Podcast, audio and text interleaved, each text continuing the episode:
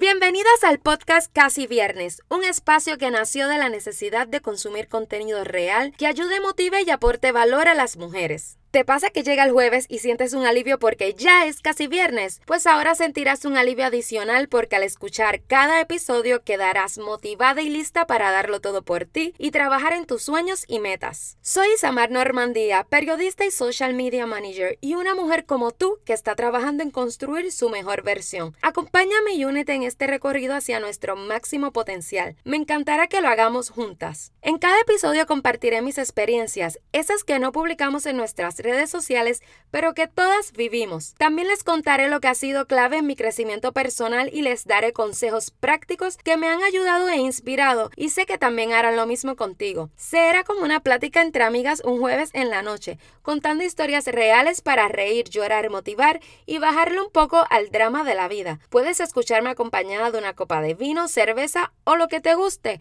porque cada episodio será como un Ladies Night total actitud de jueves presocial. Si quieres construir tu mejor versión, vencer tus miedos y trabajar en tus sueños y metas, este podcast es para ti. Juntas lo conseguiremos.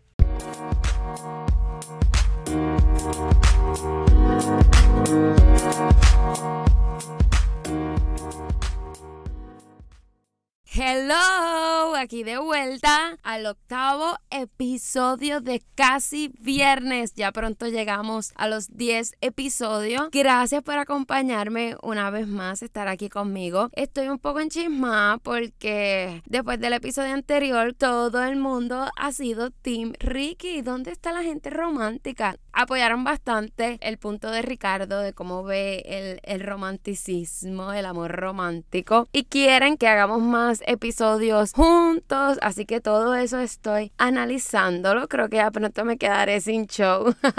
Mentira, no, estoy súper contenta con el resultado del episodio anterior. Reflejamos lo que somos como pareja y eso era lo que yo quería, que ambos fuéramos muy reales y que transmitiéramos lo que, lo que realmente somos como pareja. Y lo logramos. Eh, personas eh, cercanas a nosotras, nuestras amistades, nuestros compadres que escucharon el episodio nos dejaron saber que se divirtieron, que sí, tal cual como somos, pero también otras personas que no nos conocen eh, les encantó, se sintieron súper identificados, lo pudieron escuchar con sus parejas también y eso me gustó mucho. Veo que sí, que les aporté y que les ayudé, pues creo que sí que Ricardo estará con nosotros tal vez en otros episodios, según el tema lo amerite.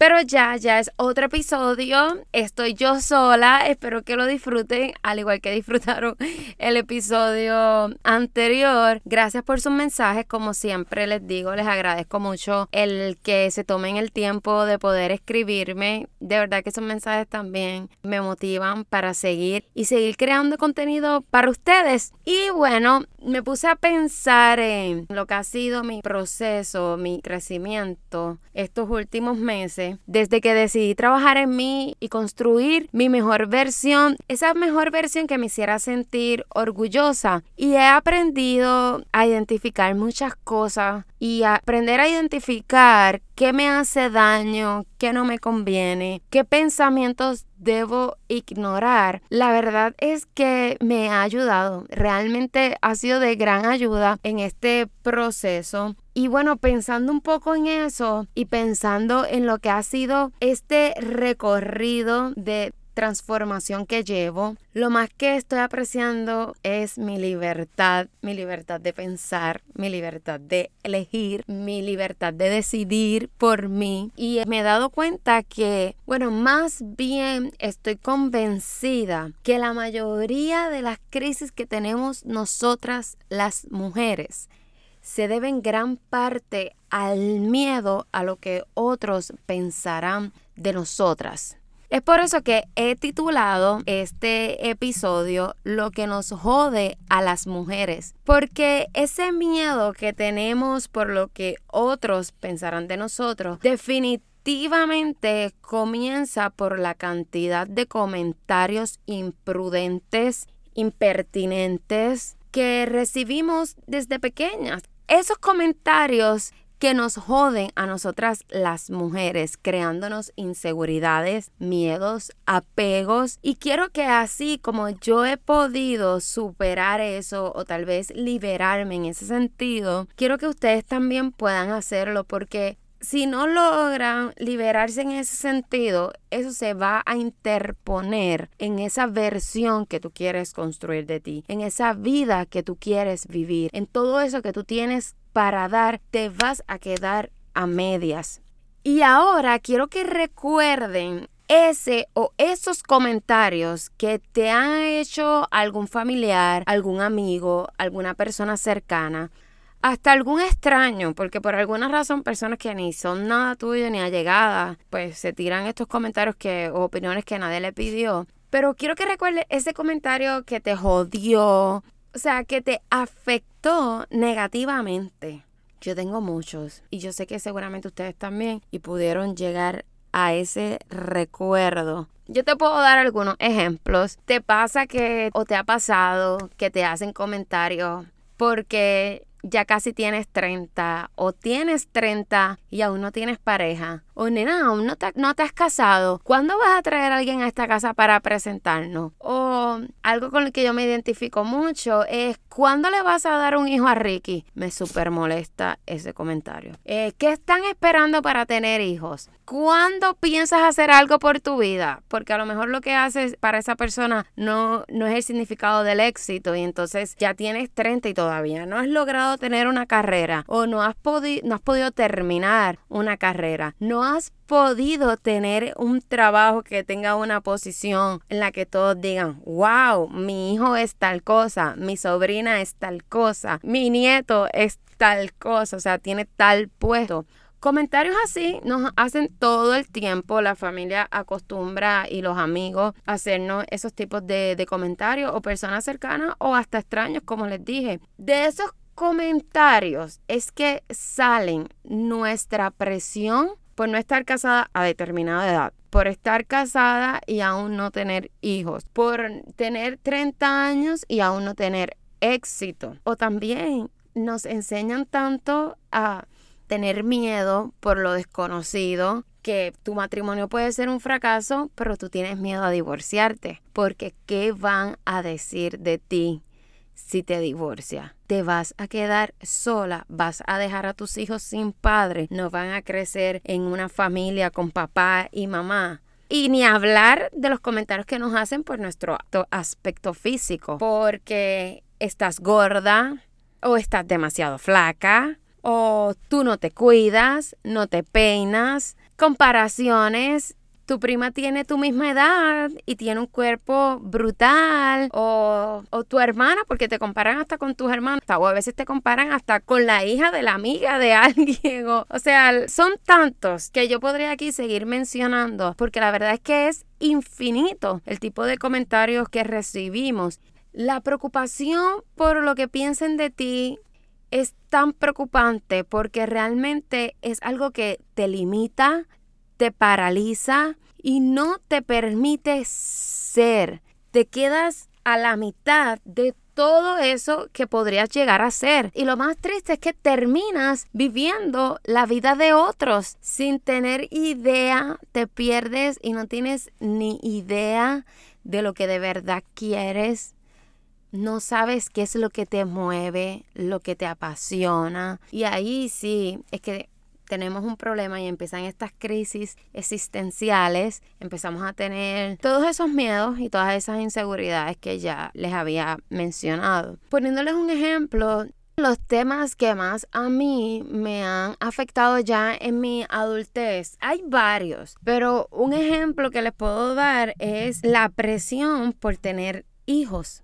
Yo siempre siempre dije que yo quería ser mamá a los 30. Ahora que tengo 30 y que y en esta etapa en la que me encuentro, creo que puede ser a los 32. Pero nada, pero me casé. Yo tengo una situación que pues es un poquito pues complicado el tener hijos, no imposible, pero tal vez un poquito más complicado a los demás, tal vez dedicaré algún episodio a ese tema, pero no quiero entrar mucho en detalles, sino que lo que quiero decir es que yo estaba tan decidida que yo iba a tener hijos a los 30, o yo creía que estaba decidida, que cuando yo empecé a recibir esta cantidad de comentarios todo el tiempo, muy fuerte, de todo el mundo, de ¿cuándo le vas a dar un hijo a Ricky? Que eso a mí me, me, Bueno, ahora yo creo que me da coraje. En ese momento era tan tonta que de verdad me metía esa idea de que yo tenía que darle un hijo a Ricky. Que me decían que los hijos fortalecen los matrimonios. Ahora me da mucha gracia. Pero imagínense yo recibiendo esa cantidad de comentarios. A veces hasta me preguntaban. Yo siempre he sido gordita y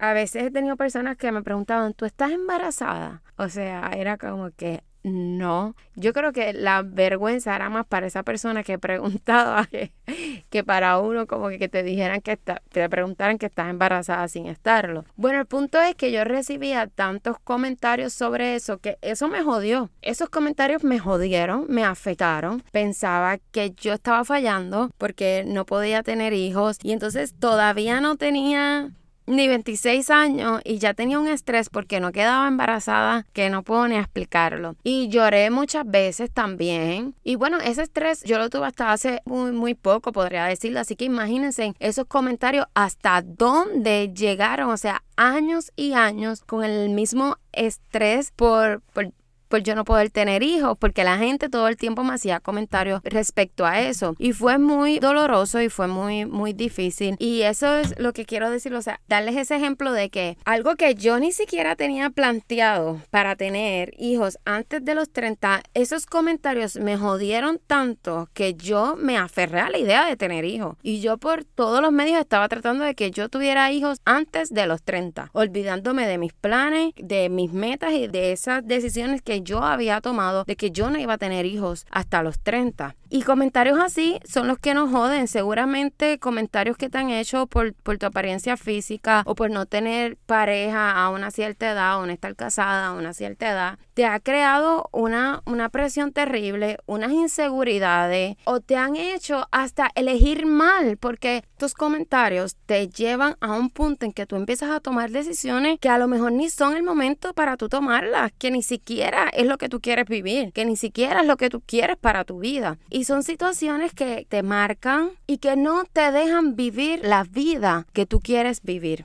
Pero ¿cómo yo logré liberarme en ese aspecto? Pues yo les digo que no es fácil. Yo creo que fue desde que decidí construir mi mejor versión. Creo que soy muy repetitiva con esto, pero es, la realidad. Desde que decidí que quiero vivir la vida que quiero, cuando me cansé de sufrir por muchas cosas de las cuales me metía mucha presión, o sea, sufría mucho por cosas por las que yo misma me metía presión. Y les digo, no es que yo ahora me crea perfecta y no es que ahora yo crea que lo que yo decido es lo correcto, pero es lo que yo creo que es correcto para mí. Yo decido lo que a mí me hace feliz. Yo siempre trato de buscar ayuda, ahora yo me paso leyendo. No he ido a una terapia, pero si en un momento entiendo que la terapia también me va a ayudar, también lo voy a hacer. Trato de tener cerca de mí a las personas que yo sé que me aman genuinamente y que están ahí para, para escucharme y tanto decirme lo que está bien como lo que, que está mal, pero que no me juzgan ni me critican. Eso es muy importante. Y bueno, y yo por ahora elijo lo que me hace feliz. No quiero vivir la vida de otro, no quiero vivir la vida que los demás escojan para mí, ni quiero vivir una vida que no me haga feliz. Yo he aprendido que la vida es tan, pero tan y tan corta y yo no la estaba viviendo. Yo perdí muchos años por no vivir la vida que yo quería hacer, por no ser honesta conmigo y por no ser valiente y decidir lo que yo quería.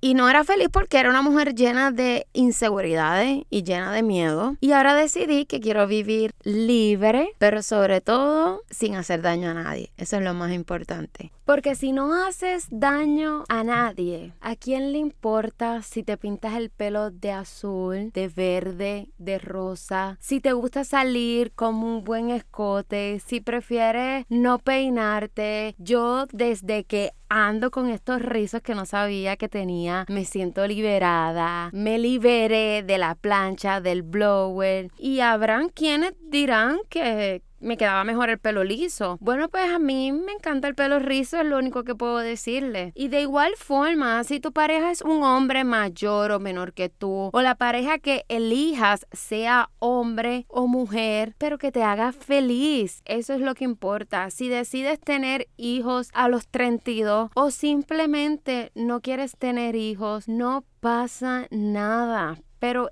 eso que elijas sea lo que te haga feliz, porque siempre habrá momentos difíciles, tal vez lo que decidas no te va a salir bien y dirá, eh, metí la pata, me equivoqué, pero si eres feliz, si eso que tú decidiste, eso que hiciste, que era lo que tú querías hacer, te hizo feliz, ¿qué más da? Quédate con lo bueno, aprendiste, magnífico, fuiste feliz, maravilloso, no pasa nada, se sigue, se sigue caminando se sigue aprendiendo. Hay quienes se ofenderán porque tú eres feliz, porque eres valiente, porque no te enjaulaste en un estereotipo, porque la verdad es que hay que ser muy valiente para escogerse a uno por encima de lo que otros quieren para ti. Y no quiero que, que pidas perdón por, por ser quien eres. No te justifiques por las decisiones que tomes y no le des poder a otros de ti. Sé dueña de tu vida, de tus decisiones, pero sobre todo de tu libertad. Y eso es lo que yo trato de hacer cada día, de vivir, de reír. Hay días que me ha pasado alguna cosa difícil y hay días que no son los mejores, pero nada que una plática con una buena amiga y unas buenas carcajadas no, no te arreglen el día. Pero sobre todo ahora trato cada día de escoger ser feliz, porque de verdad que ser feliz es una decisión. Ya yo creo que esa época de